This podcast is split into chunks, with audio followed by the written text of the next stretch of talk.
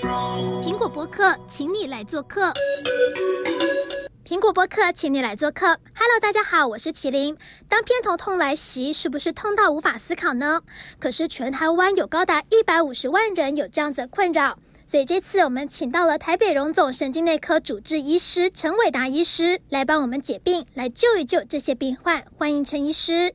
嗨，大家好，我是台北荣总神经内科陈伟达医师。很多人他们可能会觉得啊，我头这边痛，有的时候这边痛，有的时候这边痛，他们认为他们就是偏头痛，是这样子吗？其实头痛不是偏一边就叫做偏头痛，基本上偏头痛最重要的精神是在于它是一种中重度的头痛，它发作的时候还会造成一些相关的症状，包括恶心、呕吐、怕光、怕吵，这些都会造成病人的失能还有生活品质的下降，我们才会说它是偏头痛。可是头痛的感觉有很多种，有的时候感觉像是被人猫一拳，有的像是被人这样插一刀。到底这些疼痛代表的意义有什么不一样呢？以这个偏头痛来说，大部分常见的位置是在两边的太阳穴，还有呃四十岁以后，很多人都从后颈部开始僵硬，然后最后传递到头颈。偏头痛到处都可以痛，但是其实少部分的病人他痛在鼻窦。而且甚至也是像脉搏跳痛，他们就会被医师可能会以为是鼻窦炎造成的头痛。也有人痛在眼睛，去看眼科，最后也发现其实是偏头痛。所以其实偏头痛颈部以上，其实都是它疼痛可以发生的范围。那偏头痛的成因是什么？什么原因会导致偏头痛呢？头痛的原因来自于三叉神经或者后颈部的这个神经受到刺激，就可以造成颈部以上的疼痛。这些就是我们所谓的头痛。但是头痛的原因有两百多种以上，有原发性跟次发性。那原发性的头痛最常见的就是偏头痛跟紧缩型头痛两大类。偏头痛基本上是一种体质跟基因相关，它还跟这个后天的环境因素有关。其中最重要的就包括上班族大家都有的工作压力。呃，家庭来的压力，那当然女生本身内生性的因素，还包括荷尔蒙的波动，也会改变大脑的敏感度。总之，呃，民众在门诊问我们说，为什么我会偏头痛？我们都会跟他说，这是一种体质，再加上你后天环境的刺激造成的，最终改变了你大脑的敏感度，引发了偏头痛的发作。紧缩型头痛目前呃病因研究比偏头痛少很多，比较不清楚。但是它我们一般认为跟这个肌肉的张力改变有关，所以过去都认为它跟压力是更有关系的。你工作压力大，肌肉紧绷或姿势不良，比较容易造成这种。次发型的头痛，大家应该耳熟能详，也是一般民众最担心的。其中就包括中风、脑膜炎，还有就是比如说像各位最常见感冒的时候，也会头闷闷胀胀的，这些都其实都属于次发性的头痛。偏头痛呢，它就是一种会呃带来搏动性的疼痛感哦、当然主要还是单侧，但是也有人双侧，它会带来血管脉搏性的跳痛，台语就是说丢丢跳。或者叫做小小 g 这样紧缩型头痛，它大部分都是两边闷闷胀胀的，就像各位感冒的时候，有时候觉得浑浑沌沌的。要说痛也不是很痛的这种。像有些病啊，它会一个病接着另外一种病一起发生，那偏头痛会不会也会这样？偏头痛除了在病人主诉头痛以外，他们还会主诉肩膀、后背、后颈的疼痛。另外，很多病人还会。跟你说，他平常对任何事情都非常焦虑、紧张，甚至长期有忧郁的状况。很多病人还会提到记忆力不好、哦专注力不好，我们都叫做偏头痛的共病症。哦，那另外还有一个衍生的问题，就是很多偏头痛病人他们长期吃大量的药物，所以药物也会带来很多呃，比如说药物过度使用的一些成瘾的症状，都加重了我刚才说忧郁、焦虑、疼痛，然后记忆力不好。这些周边相关的症状，像我有一个病人，他就提到他的偏头痛，呃，造成他生活上很大的困扰，包括他疼痛的时候，家人没有办法理解他为什么他痛到这样，因为偏头痛病人其实看起来都蛮正常的，平常都活力一百倍，蹦蹦跳跳，但是一旦痛起来的时候，他会带来畏光、怕吵的感觉，小孩的嬉闹的声音，他也会受不了，对他来说，就像大大脑因为放大了。有放大这种声音的刺激，所以造成他疼痛加重，所以他每次发作都要拉窗帘，也不要有视觉光线的刺激，把门关起来，希望小孩不要来吵他，然后情绪异常的低落，所以他的先生也都不能理解，我又没有做什么事，为什么你今天又这样？不能理解为什么偏头痛病人他反复的发作，一发作就全部都要睡觉，所以病人真的是家庭关系也受到一些影响。天呐，这样真的很辛苦哎。那其实我们知道偏头痛还蛮常见的，因为像我家人呢也有偏头痛，他们除了有的时候会觉得生活品质有点不好之外，他们对于什么时候该吃药也有很大的疑惑。因为偏头痛他们不是一直的疼痛，所以就是不确定是痛的时候吃还是要痛完再吃。因为有的时候他正想要吃的时候就哎痛完啦，那也不痛了，所以他就会想说啊，那算了，忍一下好了，就不吃药。所以我们就要来请教一下医师了。这个吃药的时机点还有药量要多少呢？以偏头痛来说，因为偏头痛可以带来恶心、呕吐的症状，所以其实偏头痛会影响到肠胃系统，会影响到药物的吸收。所以一般我们建议偏头痛的病人不要忍痛，尽早服药。就这八个字是最重要的。我们在门诊都会跟病人重复哦，不要忍痛，尽早服药。什么时候服药？我们希望在疼痛一旦发生之后，半小时内要把药吃下去。因为偏头痛是一种中重度的疼痛，尽早服药，你可以避免后续带来的不适、恶心、呕吐，甚至很多人要卧床请假。用药的 timing 就很多人可能会抓不清楚，之外，其实也不太知道什么时候去看医生呢？如果你的偏头痛发生只有每个月一两次，其实很多病人都是在月经前后。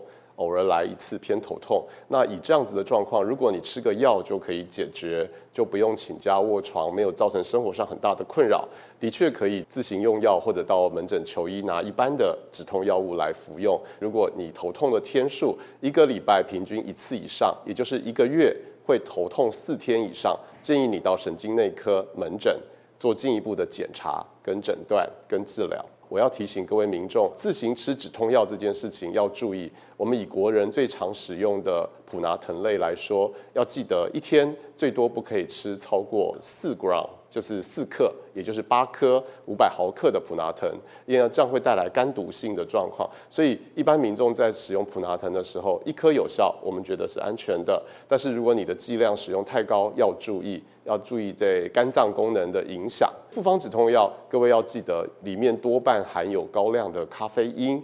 咖啡因是我们目前认为最容易造成偏头痛恶化的危险因子。所以各位民众，当你在使用这些复方止痛药的时候，也要注意剂量的问题。如果你一个月必须使用四次或以上，建议你不要自行一直高量的服用这些含咖啡因的复方止痛药，那这样子就有可能造成头痛的恶化。偏头痛的病人呢、啊，他除了吃药之外，有没有其他的治疗方式？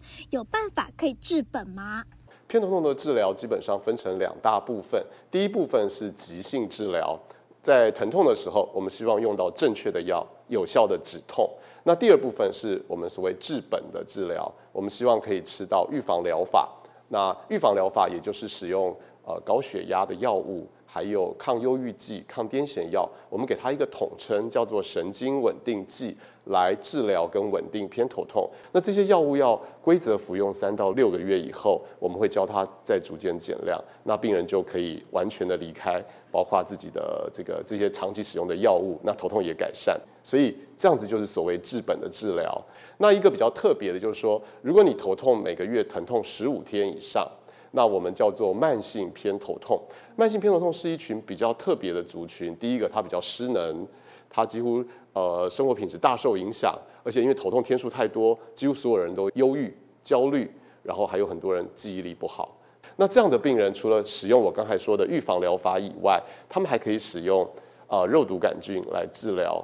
肉毒杆菌当初其实是一位啊比弗利山庄的整形外科医师帮他的贵妇病人注射之后，他的贵妇病人给他的反馈说：“我的头痛都改善了。”所以。基于这个有趣的临床观察，后续再经过严谨的临床研究，发现肉毒杆菌在注射到皮肤与周边肌肉之后，可以为大脑神经所吸收，改变大脑的疼痛神经传导，进而改善偏头痛。原来肉毒杆菌不止可以除皱，不过我想这个肉毒杆菌呢，如果是要治疗偏头痛的话，应该不是施打在脸上或是我们医美时候的这些部位吧？肉毒杆菌注射的位置包括额头、太阳穴、后颈，还有肩膀，总共三十一个点。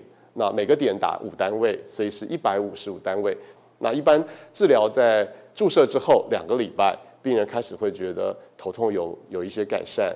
那它的药效可以持续平均三个月左右，所以也有人当然可以持续更久。但是如果你三个月之后头痛有复发，我们可以再注射第二个疗程。